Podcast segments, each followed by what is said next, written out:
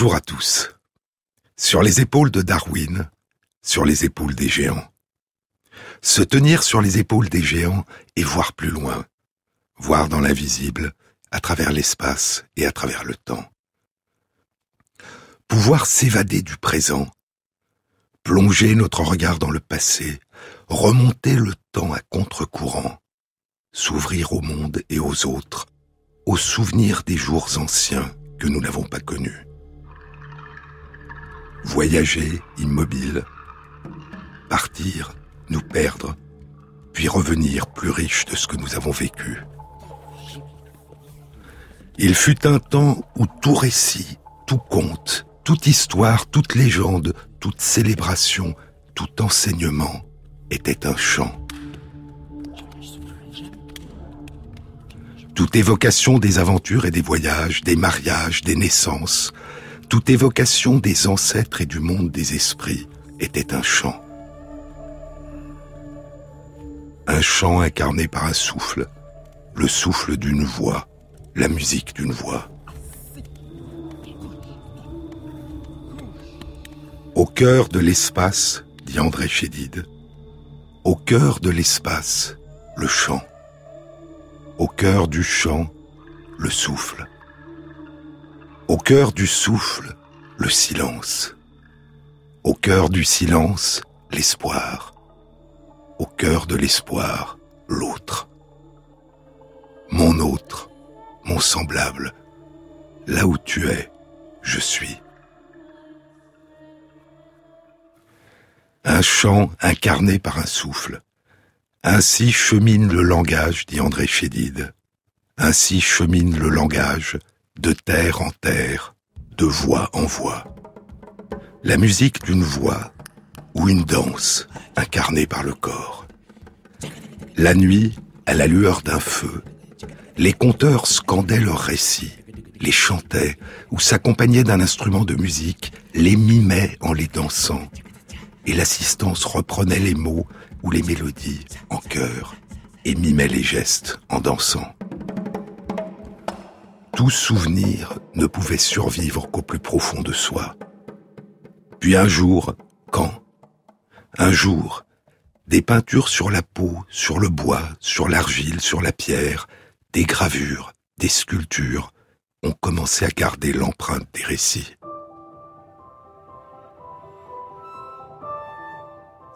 que racontent sur les parois de la grotte Chouvet, ou en Indonésie dans l'île de Sulawesi, les bouleversants dessins et peintures qui datent d'il y a plus de 35 000 ans. Et les pochoirs rouges des mains de nos ancêtres sur les parois de pierre. Plus tard encore, il y a près de 20 000 ans, quel récit évoquait les œuvres des peintres du Magdalénien sur les parois de la grotte de Lascaux et les pochoirs de mains sur la pierre? Et dans les profondeurs des grottes sous terre, et dans les abris sous roches, il y a des signes géométriques, des points, des disques, des rectangles, des lignes parallèles, des points disposés en ligne. Il n'est pas de continent, disent les auteurs de l'art de la préhistoire. Un livre coordonné par Carol Fritz et illustré de splendides photos. Il n'est pas de continent ou même d'archipel qui n'ait connu cette pratique consistant à inscrire dans la roche ou sur la roche des messages sous forme d'images, de symboles. Peinture rupestre, mémoire des peuples avant l'invention de l'écriture.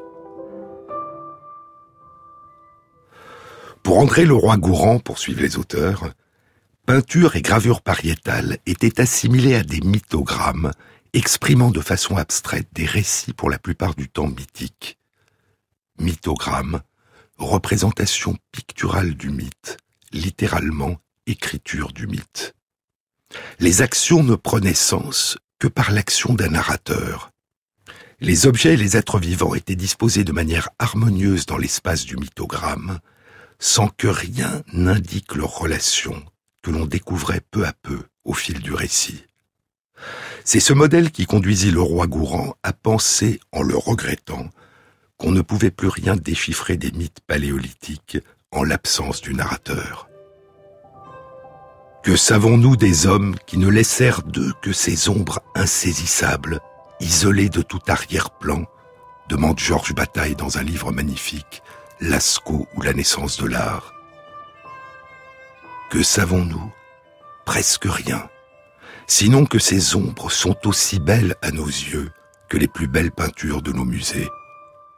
Mais des peintures de nos musées, nous savons la date, le nom de l'auteur, le sujet, la destination. Nous connaissons les coutumes, les manières de vivre qui leur sont liées. Nous lisons l'histoire des temps qui les ont vus naître. Sur les peintures rupestres, nous reconnaissons presque toujours les animaux représentés, et nous devons attribuer le souci de les figurer à quelque intention magique. Mais nous ne savons pas la place précise que ces figures ont eue dans les croyances et dans les rites de ces êtres qui vécurent bien des millénaires avant l'histoire. Ces peintures devant nous sont miraculeuses, mais elles nous sont d'autant plus inintelligibles.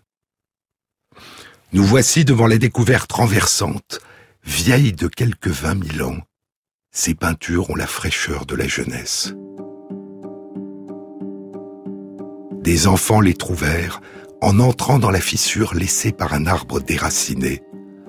Un peu plus loin, la tempête n'aurait pas tracé la voie qui mène au trésor des mille et une nuits qu'est la grotte. Plus loin dans le livre, dans un chapitre intitulé Les signes inintelligibles certains signes d'interprétation pour le moins difficiles se rencontrent ça et là dans la grande salle de la grotte de Lascaux, poursuit Georges Bataille. Ils sont plus nombreux, plus voyants et de forme plus accusée dans la galerie. Les plus frappants sont de forme triangulaire. Ce sont des sortes de grilles. L'un d'entre eux ressemble à une fourche. On y a vu des pièges de chasse, Parfois, il a paru possible d'y voir des huttes de branchage. On crut voir dans des rectangles qui occupent une place très voyante dans la nef et qui sont divisés en damiers à cases de couleurs diverses, des signes de tribus, employés comme des blasons. D'autres signes sont plus simples, sans être plus intelligibles. Ce sont parfois des suites de disques ou de points, parfois des traits simples ou composés, dans certains ensembles de traits complexes on a cru voir des végétaux. Dans la caverne de Castillo, dans le nord de l'Espagne, poursuit Bataille, se trouvent de vastes compositions de tels signes. Des figures géométriques complexes, des ponctuations, formant sans nul doute un ensemble autrefois intelligible. Nous pourrions songer à des modes d'expression de la pensée en rudimentaires écritures.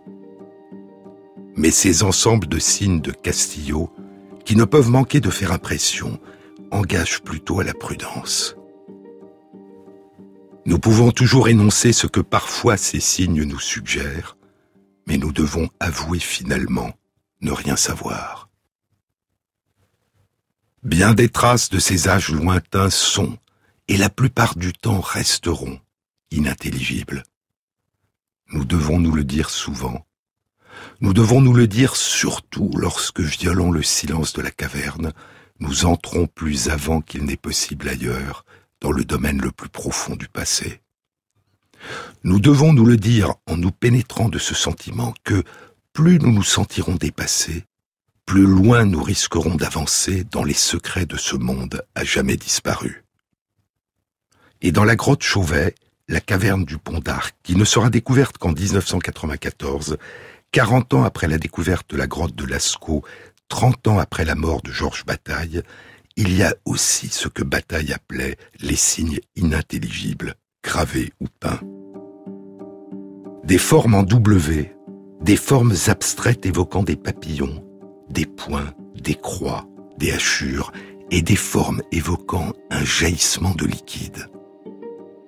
Quatre de ces signes de jaillissement sont situés dans la galerie Mégacéros, et dans la galerie du Belvédère, et un autre dans la salle Brunel, près de l'entrée de la grotte. Est-ce que ce sont des symboles abstraits ou des images de la réalité stylisées, des représentations du monde qui peuvent aussi être lues comme des symboles Des pictogrammes Des mots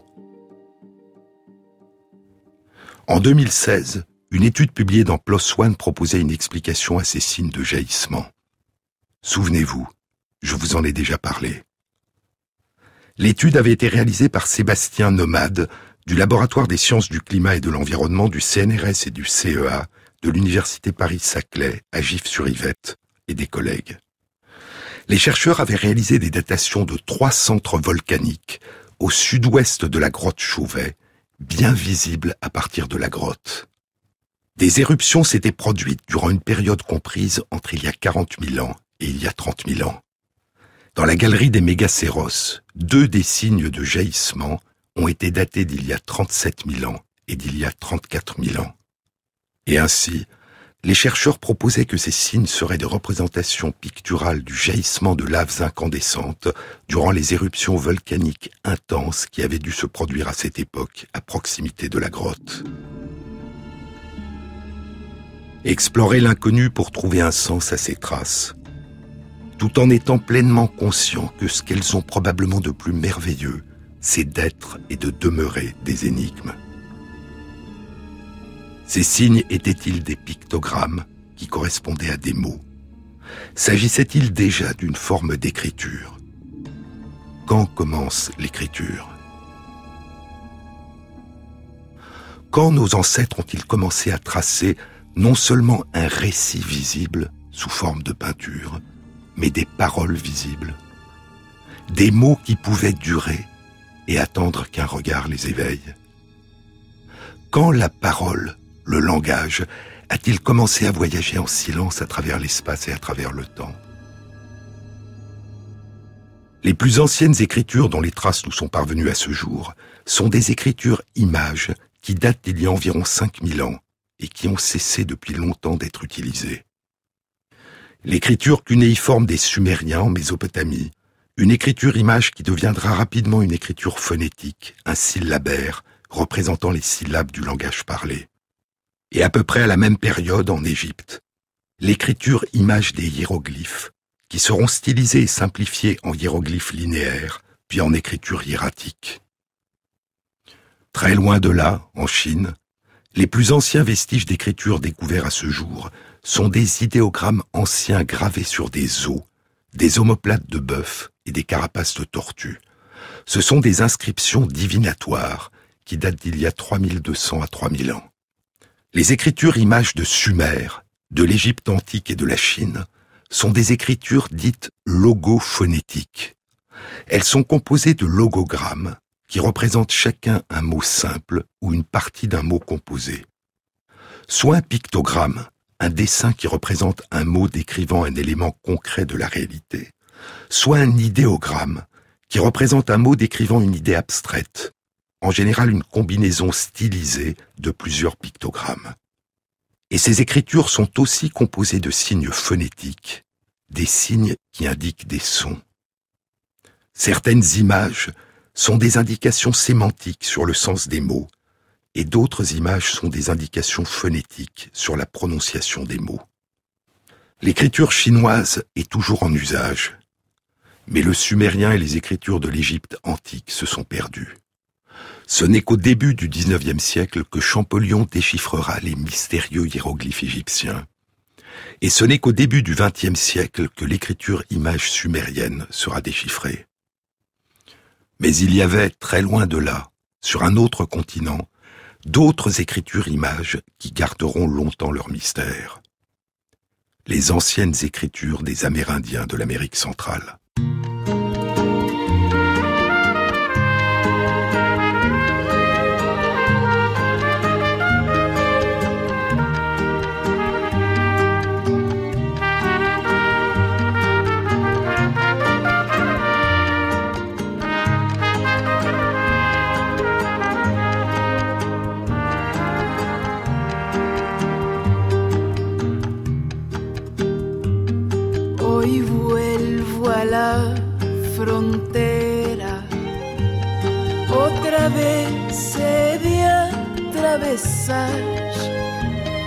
Es el viento que me manda, que me empuja a la frontera y que borra el camino que detrás desaparece.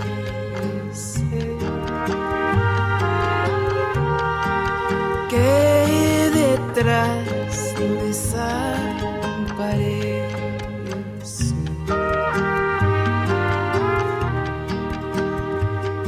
Me arrastro bajo el cielo y las nubes del invierno es el viento que las manda. No hay nadie que las pare. A veces combate despiadado.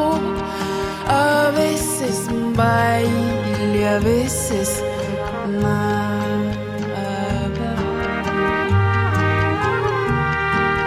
A veces baile, a veces nada.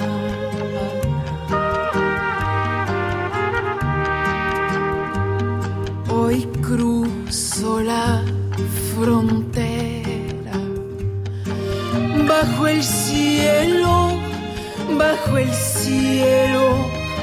Es el viento que me manda bajo el cielo de acero. Soy el punto negro que anda a las orillas de la suerte. A las orillas de la suerte.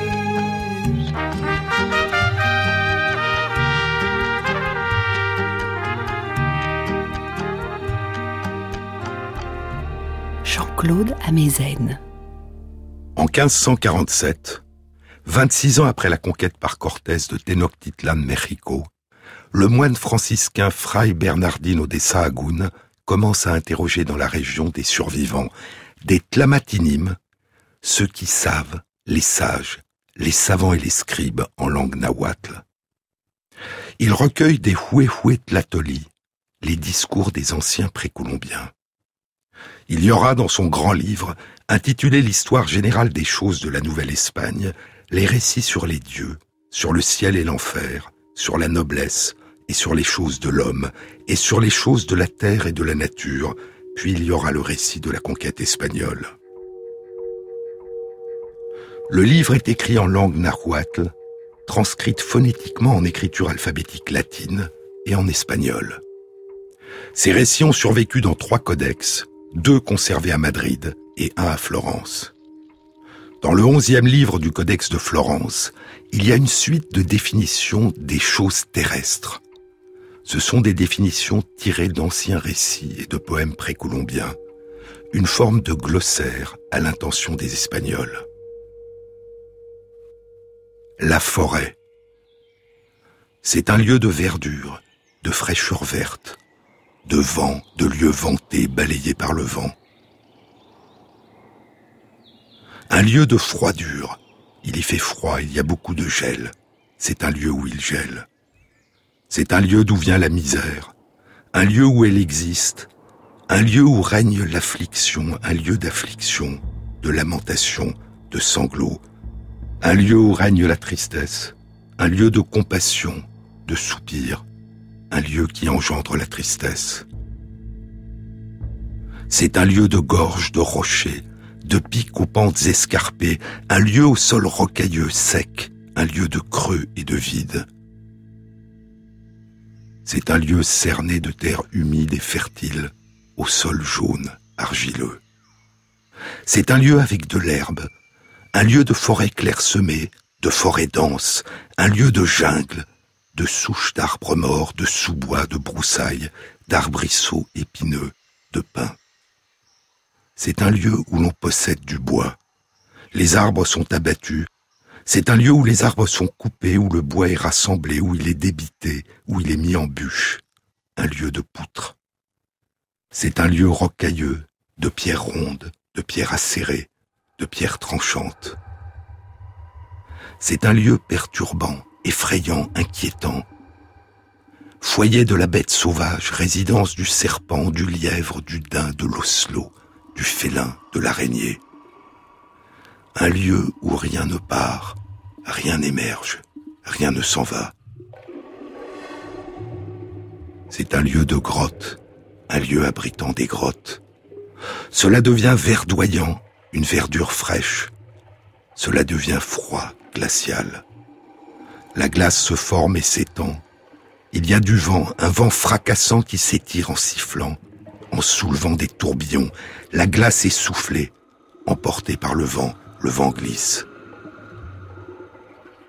Il n'y a personne, il n'y a pas un être humain. Tout est désolé. Il n'y a rien de comestible. La misère abonde, la misère surgit, la misère s'étend. Il n'y a pas de joie, pas de plaisir. Tout reste en gestation. L'herbe est en gestation. Rien ne surgit. La terre est accablée. Tout meurt de soif.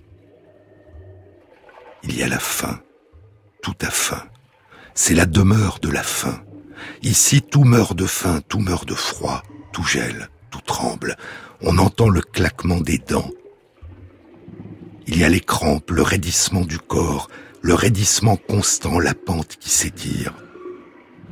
Il y a la peur, il y a une peur constante. On est dévoré, on est abattu à l'improviste, on est tourmenté. Il y a un calme, un calme persistant. La forêt. La forêt où des Amérindiens du Mexique ont fui et se sont réfugiés quand les Espagnols les ont massacrés, les ont réduits en esclavage, et que se sont répandues les terribles épidémies apportées par les conquérants. Quand leurs temples ont été brûlés, les statues de leurs dieux détruits, et les livres de leur bibliothèque brûlés. Des milliers de livres, diront les récits espagnols de la conquête du Mexique. Et il ne reste aujourd'hui de ces milliers de livres de la période précolombienne dans toute l'Amérique centrale, il ne reste que moins d'une vingtaine de livres. Ce sont des livres peintures, des livres peints. Ils contiennent deux catégories de narration par les images.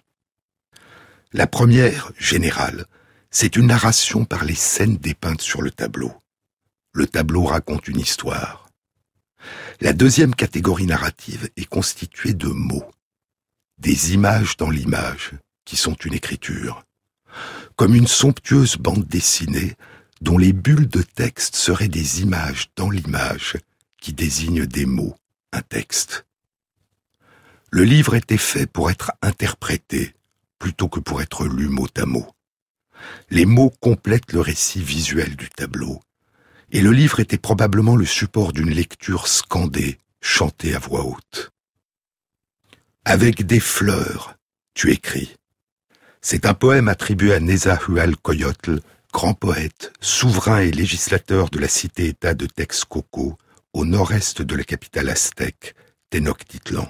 Le poète est mort près de 50 ans avant la conquête du Mexique par les Espagnols. Dans la maison des peintures, dit le poème, dans la maison des peintures, le chant commence. Le chant est entonné, les fleurs se déploient, ce chant met en joie. Au-dessus des fleurs chante le faisan rayonnant, son chant se répand dans l'épaisseur des eaux. Lui font écho toutes sortes d'oiseaux rouges, l'oiseau rouge éblouissant chante un chant resplendissant. Ton cœur est un livre peint. Tu es venu pour chanter, pour faire résonner tes tambours. C'est toi le chanteur. Dans la maison du printemps, tu rends le peuple heureux. Toi seul octroies les fleurs enivrantes, les fleurs précieuses. C'est toi le chanteur. Dans la maison du printemps, tu rends le peuple heureux. Toi qui donnes la vie avec des chants, tu donnes les couleurs avec des chants. Tu donnes l'ombre à ceux qui doivent vivre sur la terre. Nous ne vivons que dans ton livre peint, ici sur terre je comprends ce qui reste secret caché. Ô mes seigneurs, ainsi sommes-nous. Nous sommes mortels, hommes de bout en bout. Un jour, il nous faudra partir. Comme une peinture, nous serons effacés. Comme une fleur, nous fanerons, ici sur terre.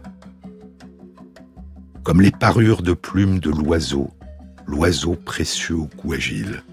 Il nous faudra partir. Ces livres peintures étaient fabriqués à partir de peaux de daim ou de longues bandes d'écorce de figuier. La partie interne de l'écorce était soigneusement préparée, disposée sur trois couches et frappée avec des maillets. Elles étaient collées avec une colle de nature inconnue, peut-être de la résine ou du suc d'orchidée. Puis un scribe couvrait de calcite cette longue bande d'épais papier et la lissait avec une pierre polie. Puis, la longue bande était pliée en accordéon. Chez les Mayas, des dessins sur des poteries funéraires indiquent que les scribes peignaient les livres avec des pinceaux ou des plumes qu'ils trempaient dans des conques emplis de couleurs. Ensuite, les livres étaient revêtus d'une couverture en peau de jaguar. Des livres rédigés dans les territoires de la culture maya, au sud du Mexique, au Guatemala, au Belize et au Honduras, seuls quatre codex nous sont parvenus le Codex de Paris, le Codex de Madrid, le Codex de Dresde et le Codex Grolier. La plupart des codex précolombiens qui nous sont parvenus proviennent non pas de la culture maya, mais de la culture myrtèque, la culture des Myrtecos qui s'étendait au sud-ouest du Mexique, à l'ouest de la ville de Oaxaca, dans les hautes terres de la Myrteca Alta. La culture myrtèque atteint son apogée entre le XIe et le XVe siècle de notre ère, quand, après avoir vaincu la culture zapotèque, elle fut vaincue à son tour par la culture aztèque. Il resterait aujourd'hui dans le monde 14 codex myrtèques. Huit sont des récits dits généalogiques, des récits de la vie des souverains, et six des livres dits rituels, qui présentent la cosmogonie, la vision religieuse du monde. L'un des plus célèbres textes de la culture myrtèque, qui date probablement du XIVe siècle, est actuellement conservé au British Museum à Londres. C'est le codex Zouch Nutal, un nom composé du nom de l'archéologue Zélia Nutal et du nom de la baronne Zouch.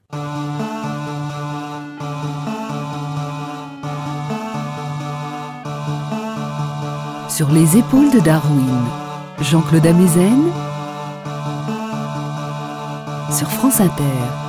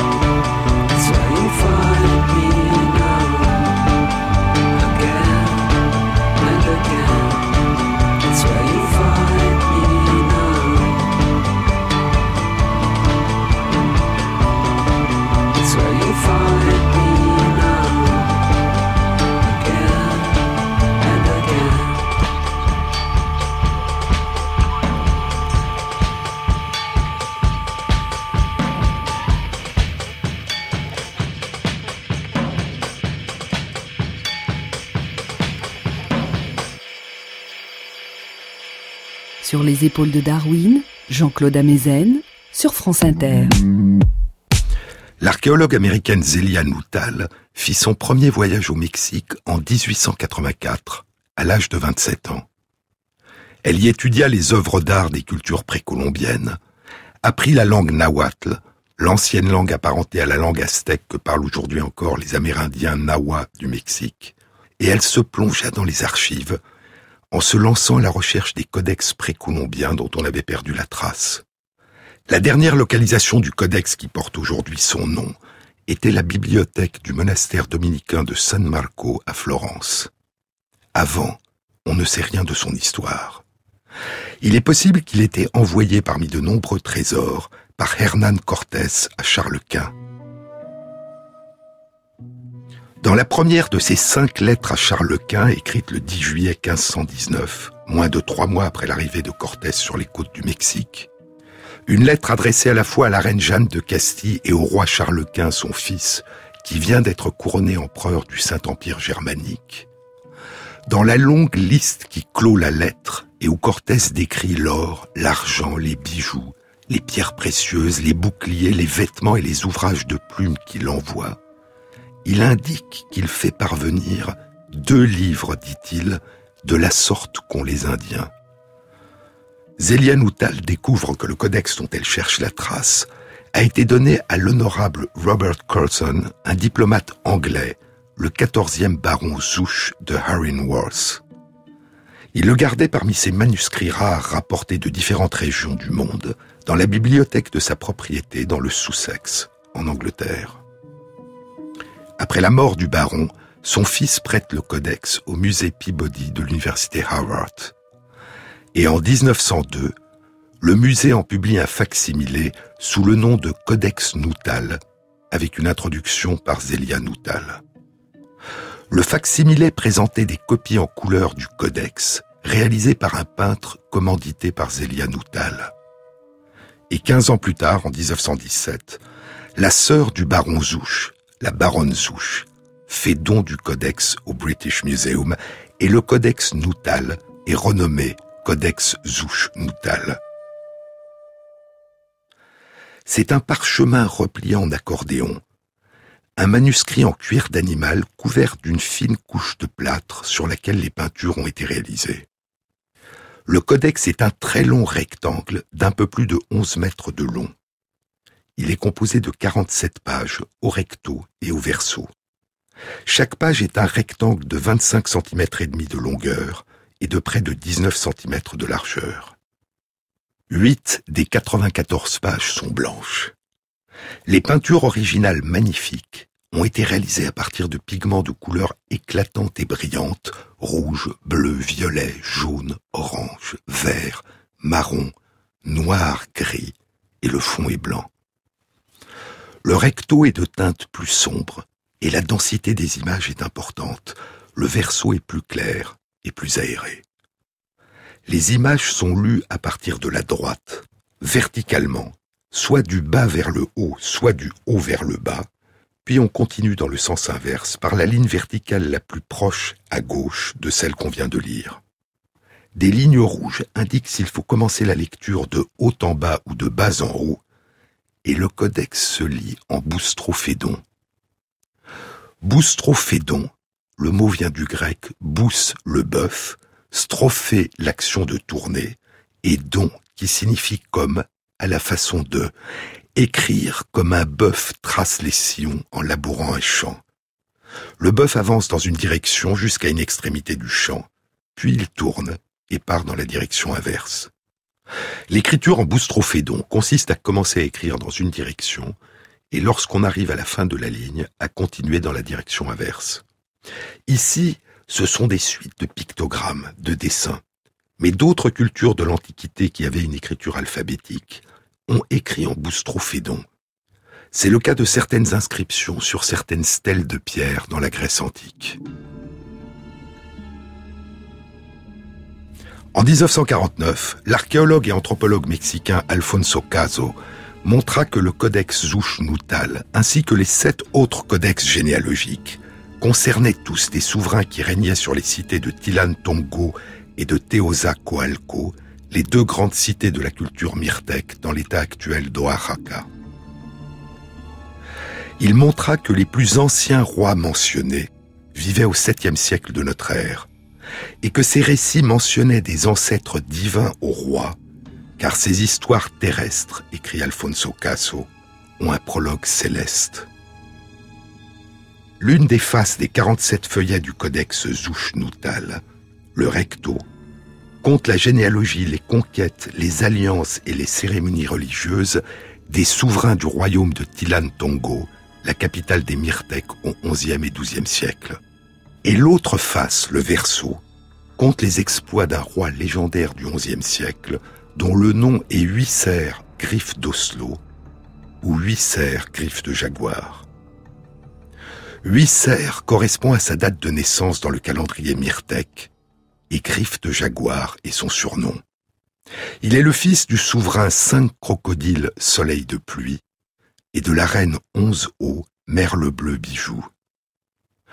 Comme dans les autres codex généalogiques et dans les codex rituels myrtèques, les personnages armés ou revêtus des symboles de leur pouvoir et les animaux sont tous peints soit de profil, soit de face, en deux dimensions, sans impression de relief. Parfois, une partie du corps, le visage et les pieds, sont de profil, et le torse est de face. Les visages sont plus grands que les corps, et la taille respective des personnages, ou la taille des personnages par rapport au bâtiment, n'est pas réaliste, mais symbolique. Un personnage peut être beaucoup plus grand qu'un bâtiment. Ce qui est figuré, c'est le statut des personnes, pas leur taille réelle. C'est ce qu'on appelle un mode de représentation conceptuelle ou symbolique. Les vêtements et les objets sont très précisément représentés, permettant d'identifier le rang du personnage, qu'il soit humain ou divin. Et les détails sont très riches. Sur la page 5, par exemple, en face d'un géant en costume d'aigle, se tient un personnage debout de profil, portant une coiffe figurant des félins et des oiseaux.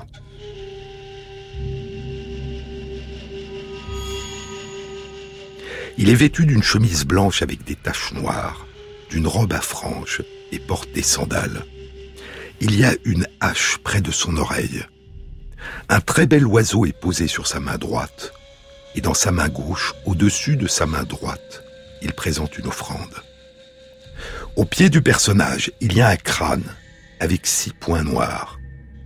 Et à côté du crâne, une tête de lézard avec un point relié à son museau par une ligne noire. En dessous, un triangle et un cercle entrelacés et traversés d'une flèche sont reliés à un point par une ligne noire.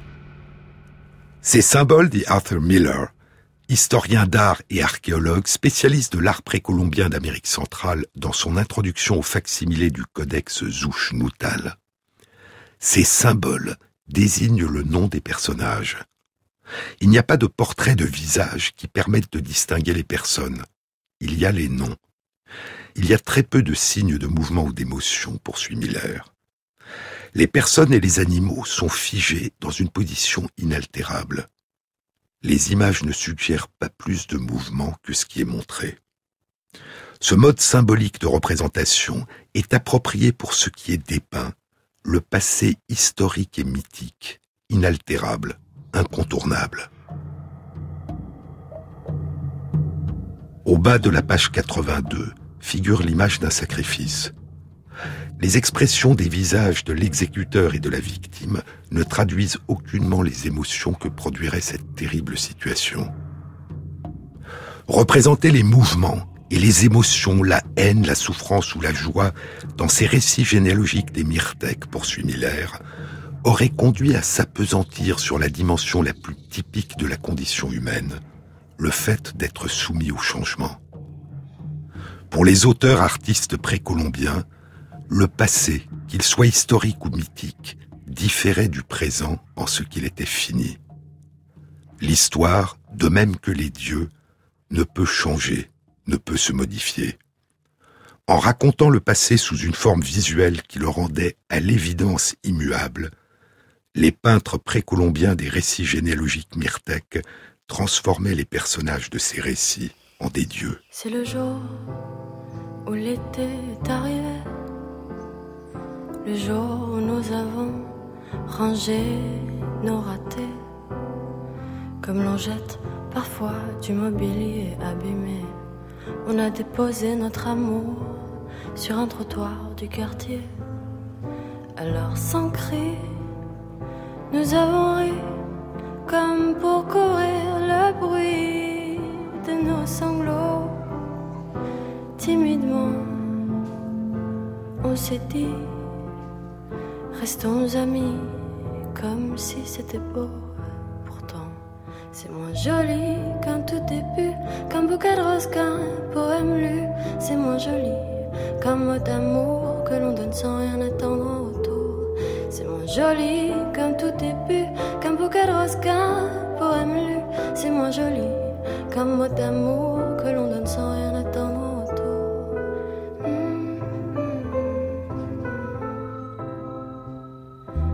jour où nous sommes sortis du rêve avant la fin.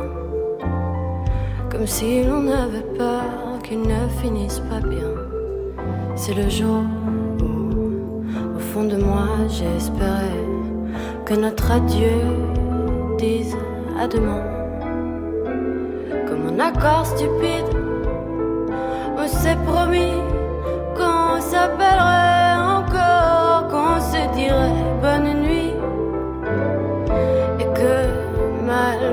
solitude des matins, des réveils froids, on ne regretterait rien. Pourtant, c'est moins joli qu'un tout début, qu'un bouquet de rose, qu'un poème lu.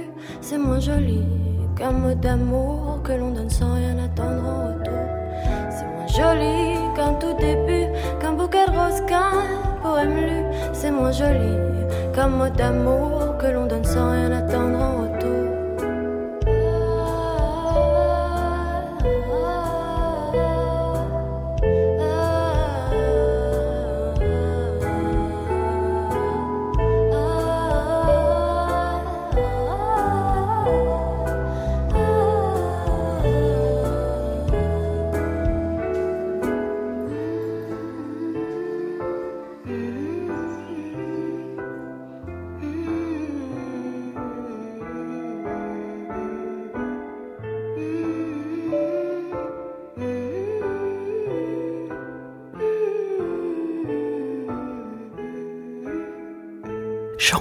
Amezen.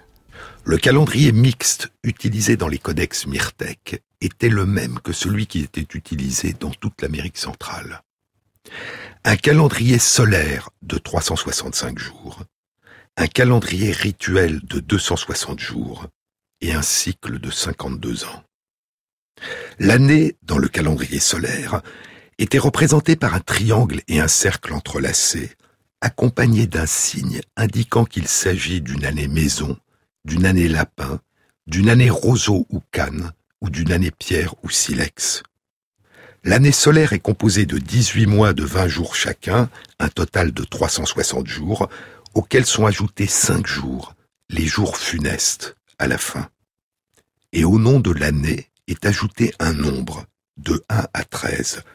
13 fois 4 égale 52 et 52 années de 365 jours, 52 années solaires, c'est-à-dire 18 980 jours, correspondaient à 73 années du calendrier rituel de 260 jours.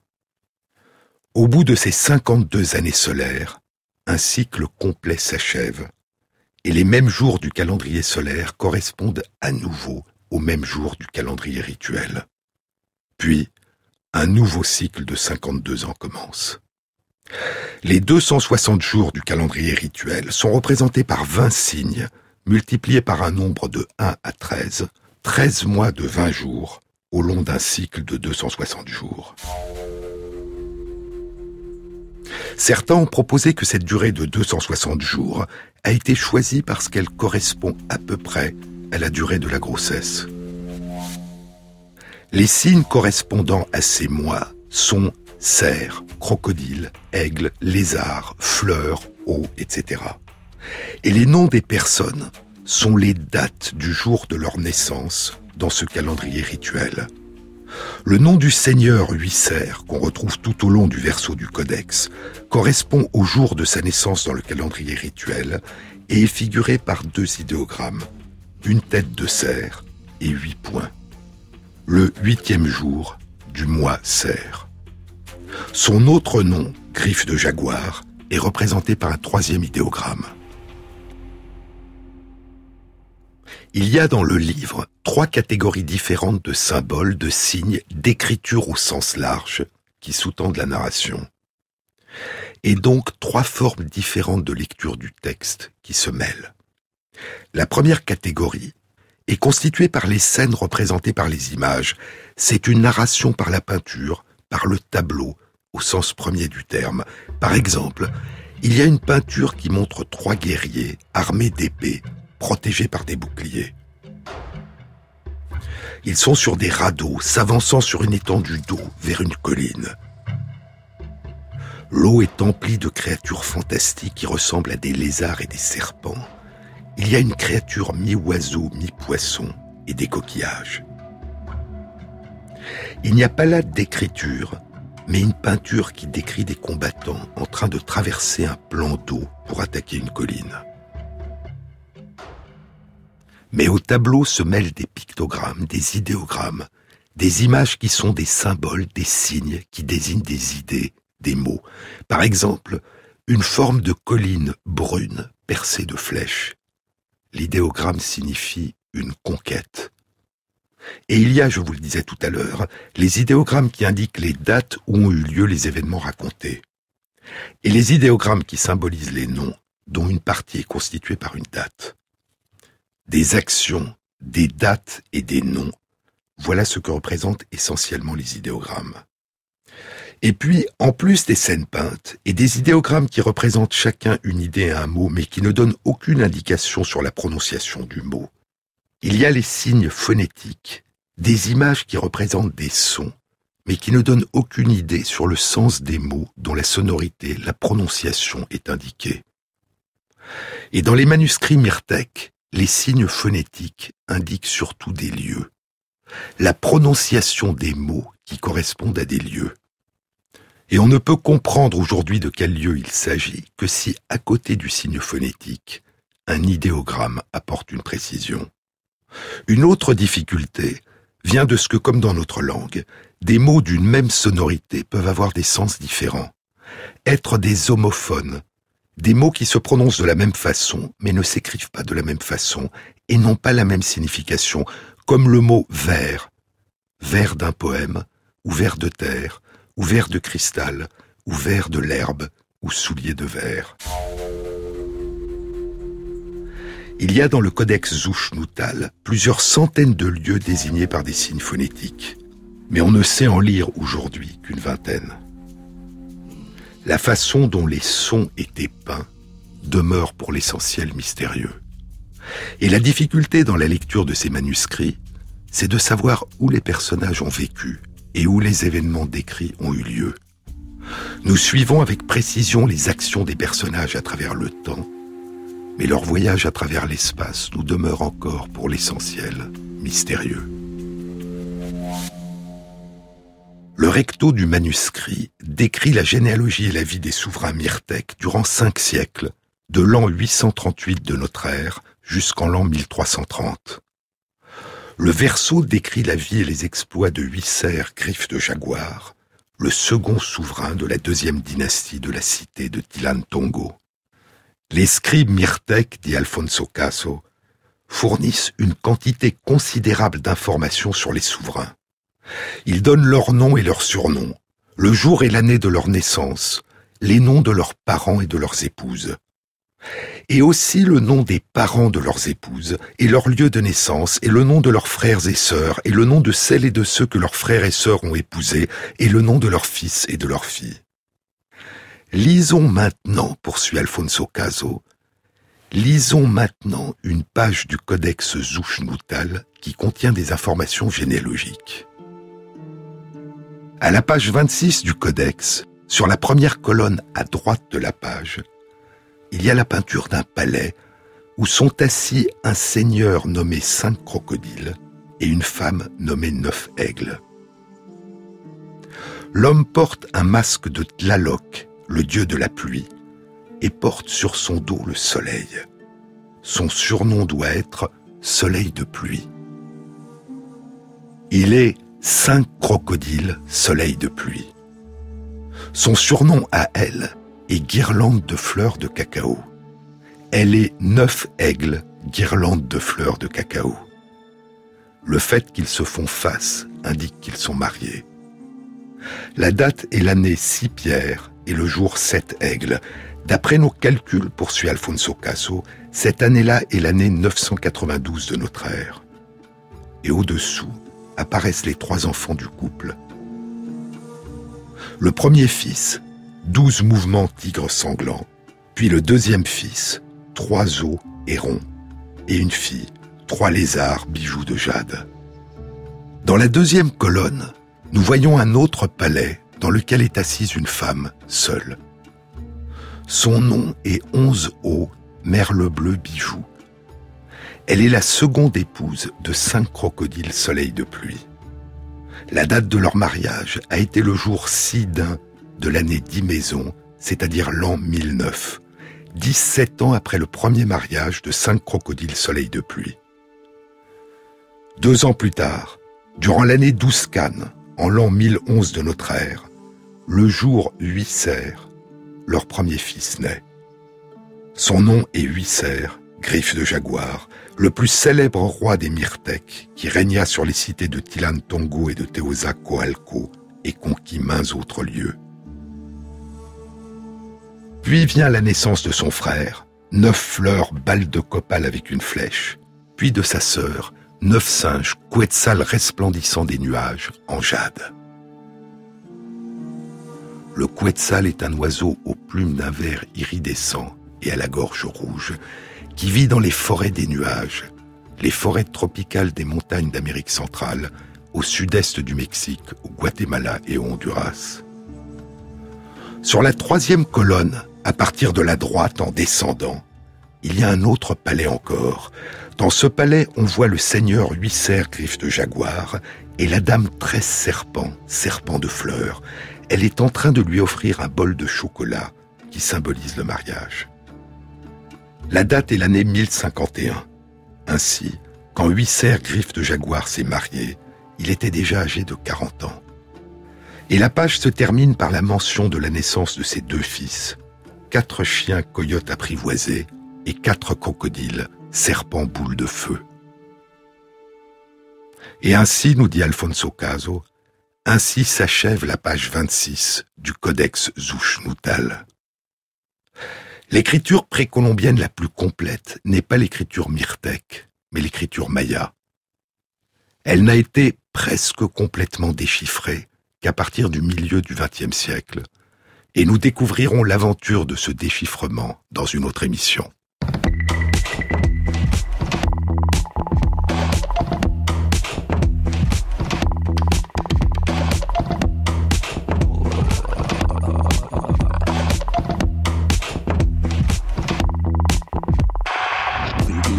Cette émission a été réalisée par Christophe Imbert, avec à la prise de son Maxime Ingrand, au mixage Nicolas Slimani et Thierry Dupin pour la programmation des chansons. Et merci à Christophe Magère, qui intègre sur la page de l'émission, sur le site franceinter.fr, les références aux articles scientifiques et aux livres dont je vous ai parlé. Bon week-end à tous, à samedi prochain.